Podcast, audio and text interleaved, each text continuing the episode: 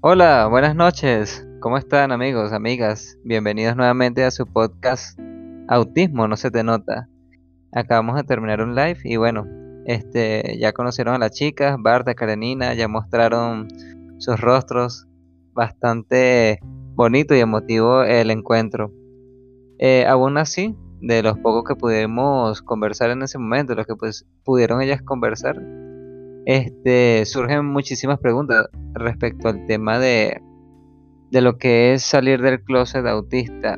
Eh, yo sé que una vez que se obtienen los diagnósticos, sobre todo en la adultez, uno pasa por ciertos periodos, ¿no? El periodo de, digamos, la aceptación y después eh, un duelo personal. Tengo entendido que es así.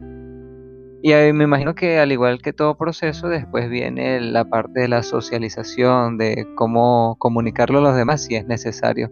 Entonces hay varias preguntas que me gustaría hacer. La primera es, ¿por qué existe ese closet autista? Hola, hola a todos, otra vez. Este, bueno, sí, como, como estábamos comentando en el live, a veces este, hay como muchos prejuicios hacia las personas que tienen alguna condición. Eh, de hecho, ante las personas con alguna discapacidad física también hay muchos prejuicios.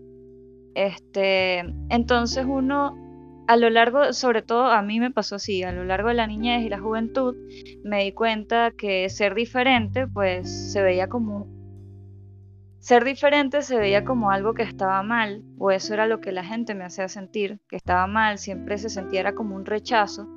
Entonces, eh, en ese momento yo todavía tenía dudas de si yo era diferente o no, y pues siempre trataba de encajar, trataba de parecerme lo más posible a los demás para que no, no me rechazaran.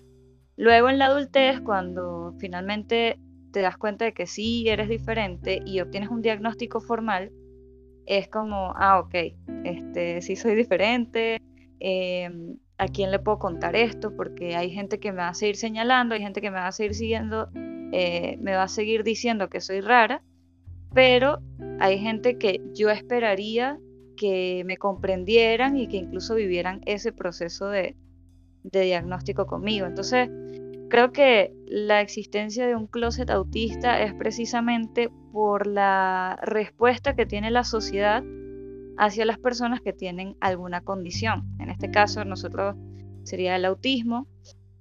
También hay mucho rechazo, por ejemplo, en cuanto a la, eh, al género o, o, a la preferencia sexual que tengan las personas. Y por eso se adopta ese término de salir del closet, porque se hace un poco la analogía, o sea, del rechazo que tiene la sociedad hacia lo hacia las personas que mm, no coinciden, por ejemplo, con el género binario, sino prefieren un género fluido, un género binario, o las personas que tienen otras preferencias sexuales, pues sabemos que eh, la comunidad LGBTIQ siempre ha sido muy rechazada precisamente por ser diferentes. Entonces, por eso la analogía del closet autista. En lo que se estuvo pensando para este episodio, yo pienso que esa analogía es un poco confusa para mí porque para mí ser autista significa entrar en el closet. Esto lo digo por una imagen que viene de, mi infancia y es que a mí me encantaba estar escondida dentro del armario. Meterme al closet era como que mi lugar de refugio, de felicidad, de, de protección, donde podía ser yo misma. Entonces me choca un poco como, como el juego de, de palabras, por decirlo de algún modo. Es más como una sensación de que, claro, mostrarte a los demás como, como realmente eres, pero ese mostrarme a los demás como realmente soy, para mí significa que muchas veces tengo que estar escondida dentro de mi closet. Ay, me encanta, me encanta lo que acabas de decir, es muy bonito. Además me encantan los juegos de palabras y me parece muy fino que para ti tenga que ser inverso, es muy bonito de verdad. Sí, bueno, y, siendo consciente un poco más allá de esto, de, del tema de, de, lo que es la diferencia, ¿no?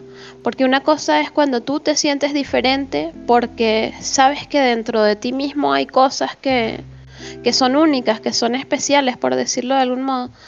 Y otra es cuando los demás te hacen sentir a ti que no perteneces por tu propia diferencia, ¿no? Entonces, esa sensación de rechazo creo que es lo que nos ha llevado a, retraernos un poco, a sentirnos como que quizás no queremos mostrar nuestra verdadera identidad al mundo, ¿sabes? Como eh, en mi caso también me, me, sucedía que desde mi infancia como esa sensación de culpa, de vergüenza por ser quien yo era y como no atreverme a, a mostrar mi cara real ante los demás porque obviamente iba a ser juzgada por ello.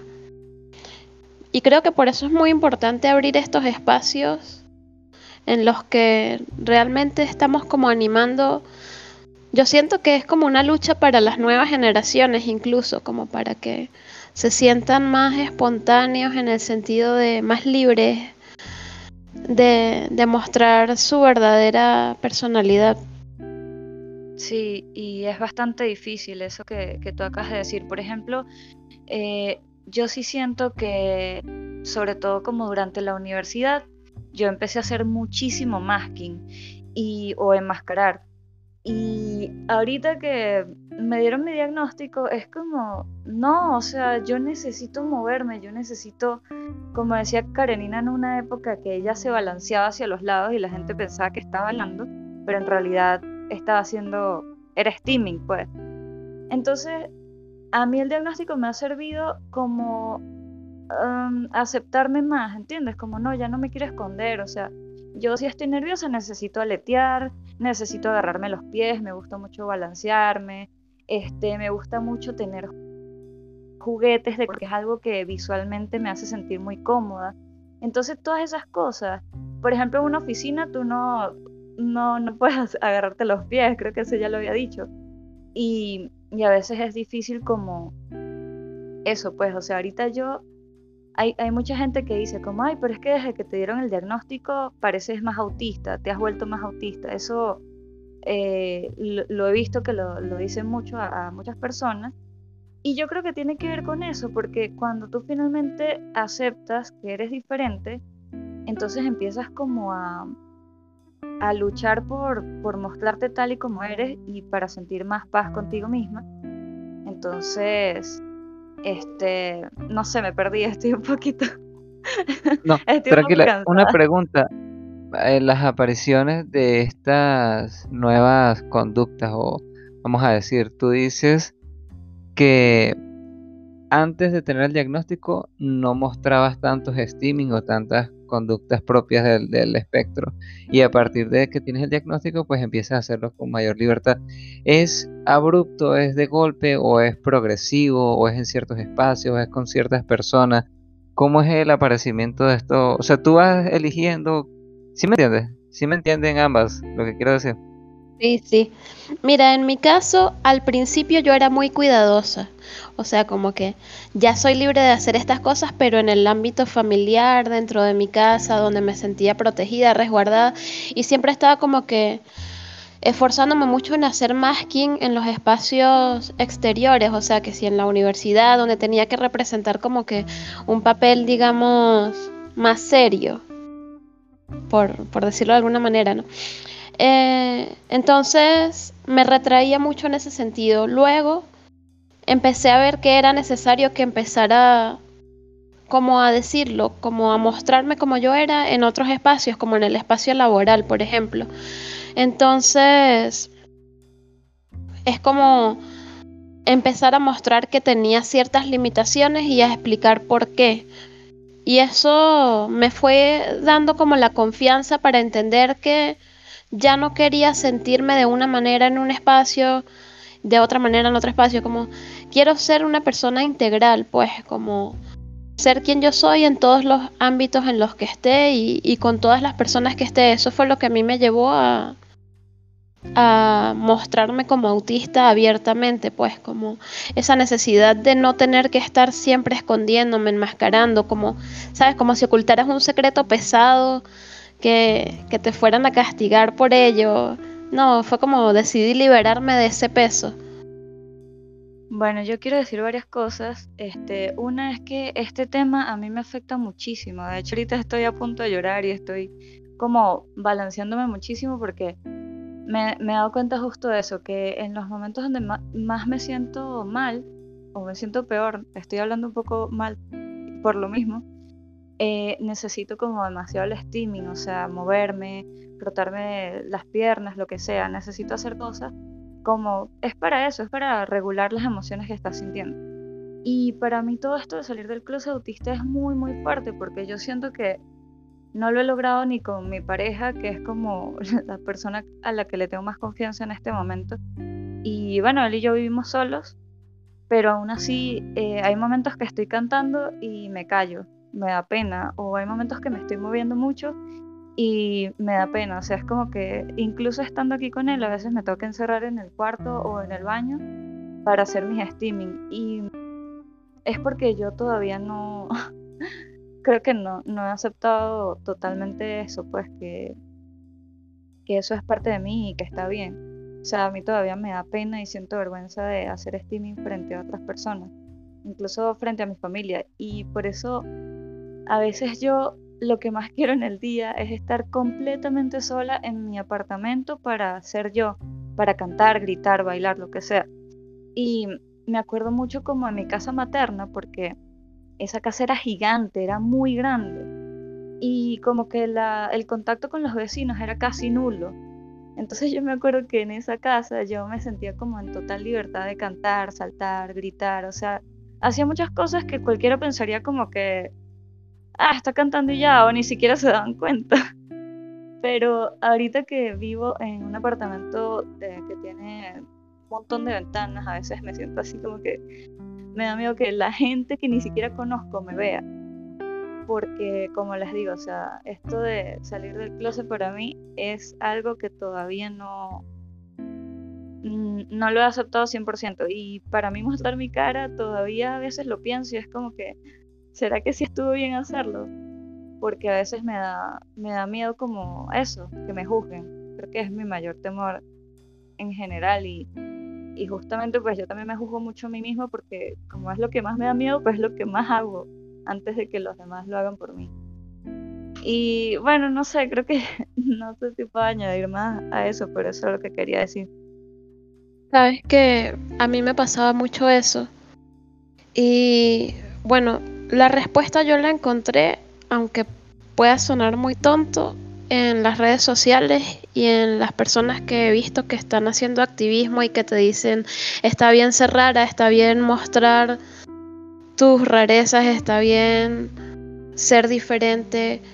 Y aunque suene tonto, como que de tanto repetirlo, caló en mí, como, como que me he dado cuenta de que tengo derecho a ser diferente. Y es difícil mostrarlo a los demás, sí, sí es, un proceso complejo porque muchas veces ni siquiera te digo los demás como todo el mundo, porque muchas veces uno piensa como la mayoría de la gente me da igual porque, sabes, no comparto con ellos todo el tiempo, no convivo, me es indiferente cuál sea su opinión sobre mí, pero sí, sí, por ejemplo, hay personas que son significativas para uno y y es como que un proceso, como saber que si la imagen que ellos tienen de uno va a cambiar a partir de, del conocer este diagnóstico, para bien o para mal, o sea, es algo que te da miedo. Y en mi caso, a mí mi mayor temor era con, con las personas ante las cuales me siento vulnerable por, por situaciones difíciles del pasado, personas que me han hecho daño y que yo siento que me van a juzgar, como una vez lo dije, por ejemplo, que pasó con mi psicólogo, eh, que yo me siento muy vulnerable de cualquier cosa que él piense o diga sobre mí porque siento que tiene como ese poder.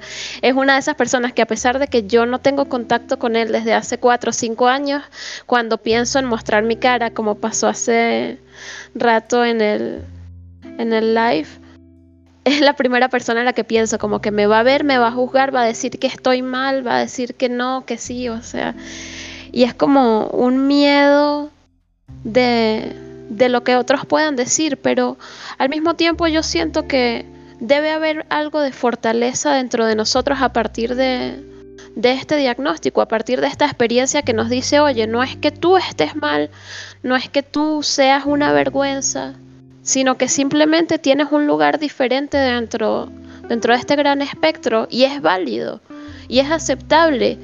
Y en la medida en la que tú como que te conectas con eso, yo creo que te sientes más feliz.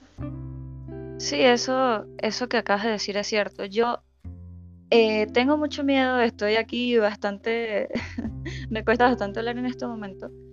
Eh, me da mucho miedo mostrar mis estereotipias ante muchas personas, pero en general me siento muchísimo más feliz. En general me siento muchísimo mejor conmigo misma. Ya lo he dicho anteriormente, he cambiado incluso mi forma de vestir, mi cabello, eh, me lo corté diferente, o sea, conmigo misma siento que eh, he evolucionado me estoy sintiendo mucho mejor. Pero todavía no he alcanzado ese punto de, haber salido como del closet con, todas las personas que me gustaría. Pero, pero lo que tú dices es cierto, o sea, yo me la paso en redes sociales viendo eh, activismo eh, de autistas precisamente porque te dan la fuerza, te dan la fuerza de, no importa, soy diferente. En estos días fue el, ¿cómo era? El, interna, el Día Internacional de, del Orgullo de Ser Raro. y me pareció tan genial, yo que no puede ser que haya algo así. Entonces yo me metí en la reunión y era un montón de gente rara. Y yo normalmente en las reuniones de Zoom no pongo mi cámara, precisamente porque siento como demasiada vergüenza, qué sé yo. Pero ahí me sentí tan libre, o sea, había gente que se movía mucho, había gente que estaba súper quieta. Y yo a veces me estreso en las reuniones porque yo digo, tal vez estoy muy quieta y la gente se está dando cuenta de esto, tengo que moverme. En cambio quiere como no, o sea, puedo ser yo y esta gente no me va a decir nada. Entonces sí, o sea, creo que influye mucho tanto como el, la fuerza que uno tenga o la aceptación que uno tenga hacia uno mismo, pero también como que la empatía o, la comprensión que tenga eh, tu entorno también influye mucho para tomar la decisión y, salir del closet. Sí, sí. Sabes que eso que cuentas ahorita me recuerda una experiencia que tuve hace poco eh, con un grupo en el que estoy, es un laboratorio de arte sonoro. Estuvimos trabajando en, en la grabación de un documental. Entonces, al tiempo después, cuando nos reunimos como, como para celebrar que se había logrado ya el proyecto y esto, llega uno de los muchachos de la producción y me dice, es que tú eres demasiado rara. Nosotros te veíamos en la cámara y no entendíamos por qué te movías tan diferente, por qué ibas tan rapidito. Todos los demás hacían todo lento y tú te movías rapidito y no sé qué. Y fue muy extraño lo que sentí en mí porque sentí como que, sí, soy rara, pero está bien, como que por primera vez no me dio vergüenza, por primera vez dije como que, bueno, está chévere ser así, como así soy y ya. Fue, fue muy extraño lo que sentí dentro de mí, como una sensación de tranquilidad profunda, no sé. Wow. Tengo aquí, estoy así como un niño con la atención, con los ojos abiertos, así en total expectativa, escuchando todo lo que están hablando. Y he subido, he bajado en emociones, me he reído, todo aquí en silencio pensé que este tema del closet autista iba a ser inclusive más sencillo. Pensé que íbamos a hablar, ustedes iban a hablar de, pensé que iba a ser algo que ya estaba superado, como que no, bueno, este, ya salimos, ya nos mostramos y, listo. Pero son tantas cosas las que van, las que están detrás de esto y cada persona en particular tiene su proceso y su forma de vivirlo. Y literalmente no sé si, si algún día se sale totalmente del closet o no. obviamente el closet, como lo decía Karenina, representa esa intimidad, ese espacio íntimo y personal. Hay muchas cosas que no guarda para sí está bien, o sea, hay secretos, hay cosas muy personales. No es no compartirlo, saber con quién compartirlo, pero son los tesoros más preciados, ¿no? Y quizá este tema del autismo es para ustedes eso con lo que han compartido toda la vida, que han caminado, ese, o sea, caminado con ustedes durante toda su vida, nunca lo han comprendido, de repente dicen, aquí está, ya sé que existes, ya sé cómo eres, les has dado la forma a ese niño, vamos a representarlo así, que ha estado a tu lado siempre y es el autismo y ahora que le has dado forma, como que, ¿qué hago con él? Salgo, juego, comparto, lo cuido, lo muestro, o sea, es, increíble todo, todo ese proceso. Sí, este, yo quería decir algo como mujer autista diagnosticada a los 29 años.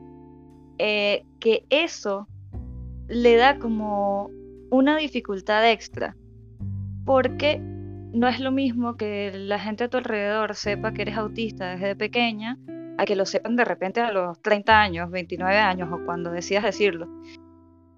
Sobre todo cuando, por ejemplo, en mi caso, yo tuve un proceso de unos 3 años antes del diagnóstico donde yo sospechaba full que era autista y yo lo comentaba con personas a mi alrededor y me decían como, no, pero yo creo que tú no eres autista, tal vez eres muy sensible y ya. O no, pero tú para qué quieres ese diagnóstico, o sea, ¿qué vas a ganar con eso? Este, entonces, claro, la gente a veces no lo hace de mala intención, porque realmente no tienen ni idea del proceso que uno está pasando. Pero a veces que, que esas personas a tu alrededor te digan esas cosas, pues después es más fácil decirles, mira, tenía razón, si soy autista. O, o, que te digan, ah, bueno, está bien, ¿y ahora qué vas a hacer con ese diagnóstico? O sea, como que, ah, bueno, pero sigue siendo la misma, ¿no? Y yo por tanto como, no, no sigo siendo la misma, o sea, soy la misma persona, pero hay muchas cosas en mi mente que están cambiando, porque lo que tú acabas de decir, o sea, ¿qué hago con ese niño como tú lo representaste? Lo, lo muestro, juego con él, lo comparto, o sea, interactúo con otras personas y, y mi autismo o no. Entonces, no eres la misma persona. Y a veces la gente dice eso como que, no sé, cuando tienen una relación contigo es como, no quiero que tú cambies. O no quiero que esto significa, eh, no sé, que vas a ser diferente sino más bien yo diría que las personas deberían como sentarse contigo, o sea, si es una persona importante para ti, sentarse contigo y, decirte como, ok, bueno, ¿qué significa eso para ti? ¿Qué, se va, qué va a significar para nosotros eh, a partir del vínculo que tenemos? Eh, no sé, como, como tú, Ronnie, que ahorita acabas de decir que estás todo curioso ahí escuchando. Entonces, eso es como lo que yo esperaría de las personas más cercanas. Tú ibas a hablar, Karenina, ibas a comentar algo. Bueno, ahora que lo dices, yo sí quisiera comentar algo. Saben que siempre he tenido muchas dificultades con esto de mantener las redes sociales porque para mí es algo que requiere demasiado esfuerzo mental, emocional. Decir así. Es como que todavía no siento que, que la verdadera yo se haya mostrado. Es muy extraño. Es muy extraña la sensación. Y siento que dentro de todo esto el miedo que me queda por dentro, tal vez infundado, no lo sé, es que en algún momento esté en un proyecto muy importante en mi vida, como tal vez laboral o profesional, y me digan no, porque sepan que tengo autismo porque se enteren a través de, estos medios. Pero a veces lo pienso, ¿sabes? A veces pienso como que, oye, si en algún momento yo quiero participar, no sé, en una exposición de arte o, o quiero pedir una beca para una maestría o en, a veces lo pienso porque, por ejemplo, yo doy talleres para niños digo, oye, y si alguno de los padres de los niños se da cuenta de que yo soy esta persona con autismo, y sabes, es porque ya para nosotras dos, en, en, este caso, salir del closet, mostrarnos, no es solamente decir tengo autismo, sino estamos llevando un podcast en el que contamos historias que son súper personales y es como poner eso allí al, al, alcance de la mano de cualquier persona. Es, es intenso. Yo, yo a veces digo como que, así como dices tú, no sé si, no sé si realmente estoy preparada para abordar todo esto. O, o si simplemente la vida me está llevando a ello, pues. Mira, en conclusión, borremos el live. Vamos a borrarlo. Este, no, mentira, no, no, creo que no es necesario. Pero entiendo tu miedo y, creo que le pasa a muchas personas, sobre todo adultas, autistas, les pasa mucho eso. Porque hoy en día las redes sociales son básicamente tu currículum. A mí eso no me parece bien. Una vez recuerdo que una profesora nos, nos dijo más o menos eh, cómo debería ser un currículum, por ejemplo, en la academia, yo que estoy en el área de la ciencia. Y ella decía que era muy importante que tus redes sociales, Facebook, Instagram, todo lo que sea, eh, como que fuera algo básicamente muy formal, ¿entiendes? Yo como, pero ¿por qué? O sea, por ejemplo, mi Instagram personal para mí no es nada formal, o sea, a mí me gusta poner las cosas que me gustan. Y el Facebook, pues casi ni, ni, le paro. Pero hay empresas que sí te ven el Facebook, el Instagram, la cosa. Y bueno, lo que ella recomendaba era ponerlo privado. Yo eso sí tengo todo privado porque no, no me gusta que gente que no conozco sepa de mi vida. En fin. Pero lo que tú dices, o sea, poner tu cara aquí eh, en el Instagram de autismo no se te nota, pues X, si lo ve gente que no nos conoce, como que da igual, pero si, por ejemplo, a mí me ve alguien que me conozca, pues como dices tú, nosotros estamos aquí hablando de cosas muy personales. Pero yo sí creo que las personas que realmente se van a beneficiar o que realmente les interesa este contenido son las que se van a tomar el tiempo para escuchar nuestros podcasts, para ver nuestros videos, para ver nuestros posts. Y son las personas que realmente se van a quedar ahí 30, 40 minutos escuchándonos. Los demás va a ser como, ah, mira, está aquí haciendo videos, ok, ya. O sea, yo lo he pensado también, así como tú lo decías. Y sinceramente creo que al final la gente no, no le para mucho. Y yo lo digo porque si yo me puedo pensar, yo a veces veo gente haciendo videos, haciendo cosas que yo conozco, y es como, ah, ok, está haciendo esto, pero ya no le doy más importancia. Entonces, mi forma de quedarme tranquila es pensando en eso, como, ay, al final, al final la gente no, no le va a parar tanto si no le interesa el tema. Los que le van a parar son las personas que nos siguen y que realmente les interesa cada vez que sacamos un, un capítulo o un episodio nuevo. Eso es totalmente cierto. O sea, ustedes que nos siguen, que están escuchando ahorita este episodio, literalmente por ustedes es que ellas están hablando, por, e, por ustedes es que ellas están tomando esto que realmente es un acto de valentía, sobre todo para, como mismo lo ha dicho Barta, a esta edad, en estos contextos, en medio de estas situaciones que cada uno está viviendo.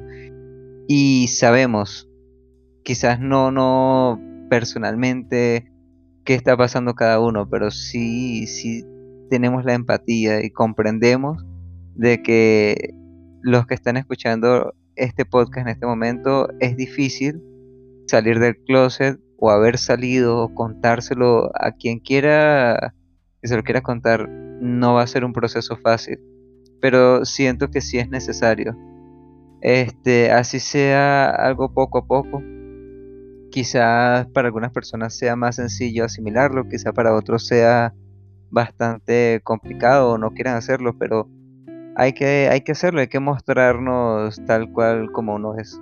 Por ejemplo, para mí, yo, yo sé que yo no soy autista y todo eso, pero a mí me llevó mucho tiempo comprender que yo era un hombre muy diferente al, prototipo tradicional y mostrado en todos lados. Y creo que ahora hay mayor aceptación con el tema de quién es uno y cómo es uno. Este, un tema de, de percibirse realmente como uno es. Creo que es bastante valiente enfrentarse a todas estas estructuras sociales que nos afectan y que realmente nos destruyen y, rebelarse contra eso, no en un sentido de, hacer la guerra, no, sino desde uno mismo y sentirse bien uno mismo, sentirse cómodo. O sea, sabemos que no todo es perfecto, la vida no, no es que todo va a ser bonito, pero por lo menos uno decir y sentirse, oye, me siento bien con quien soy. Eso ya es un trabajo bastante, muy, muy agotador y, y es bastante alentador, porque si te sientes bien, por lo menos, no todos los días, porque yo sé, no todos los días son perfectos, pero levantarte y decir, oye, me siento bien con quien soy, no soy perfecto, pero así soy, este es un avance, es un avance y que podemos inclusive eh, dar con mayor facilidad a los que están cerca de nosotros, porque ven, ven esa autenticidad y te van a decir, oye, bien, así eres, te acepto, y si no, pues bueno, allá tú, pero esto es lo que yo soy. Bueno, este ya hemos grabado bastante. Si ustedes quieren dar algo adicional, este es el momento. O si no, nos vamos despidiendo. Bueno, yo quería agregar que eh, sí, uno suele pensar como en la gente que te va a juzgar y todo lo demás, pero también hay muchas personas que son muy abiertas y tienen mucha aceptación hacia el tema. De hecho, tengo personas cercanas que me han aceptado eh, han tenido como mucha empatía hacia mí Este, incluso me han dicho, sí, sí, es que tú eres rara, y, pero está bien, tú eres así, no importa. Te van a decir rara, pero tú vas a estar tranquila y vas a estar bien con, con lo que eres. Eh, eso lo quiero, lo quiero decir porque tampoco quiero que quede una idea como que todo el mundo te va a juzgar y ya no. Sí se consiguen personas que, que te escuchan, que te aceptan, que te, que te preguntan, que, que se interesan por, por tu proceso. Y, ah, y lo otro que quería decir es que, como dijo Ronnie, ahorita también hay mucha aceptación. Em, entonces, ¿sabes? Si te llegan a negar un trabajo por ser autista, siempre puedes como defenderte. Ahorita no tengo muy claro como las leyes y eso, porque eso depende de cada país, pero realmente no deberían negar un trabajo por eso. Claro, demostrarlo va a ser más difícil y tal, pero en fin. Creo que cuando uno es más seguro de sí mismo, pues es más fácil defenderse también. Y bueno, nada, de verdad me gustó mucho hablar hoy aquí, o sea, siento que es la primera vez que me siento como tan vulnerable, como tan destapada, precisamente porque es un tema donde uno se siente como, como desnudo, pues como tan abierto a, todo lo demás. Y bueno, más nada, solo eso. Gracias por escucharnos y no sé si los demás quieren decir otra cosa. Bueno, eh, yo quisiera decir algo, no sé si es significativo o no para los demás, pero por lo menos para mí lo es. Y es mi verdadero nombre. Porque ese, este Karenina es un seudónimo que yo utilizo, pero mi nombre es Gabriela y es un nombre muy significativo para mí porque me costó mucho tiempo aceptar quién era yo, al punto de que yo incluso llegaba a odiar mi nombre.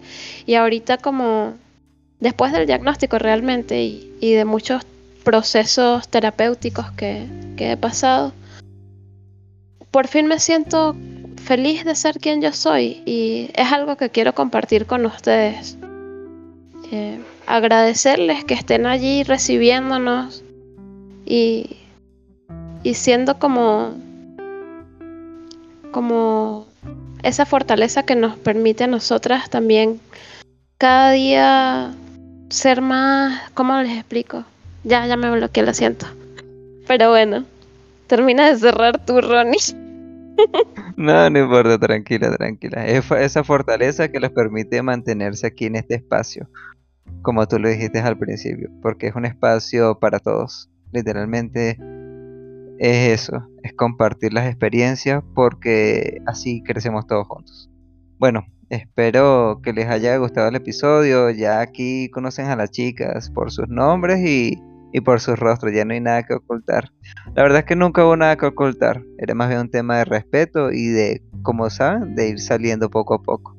Entonces, bueno, este, ya nos veremos en un próximo episodio. Hasta luego.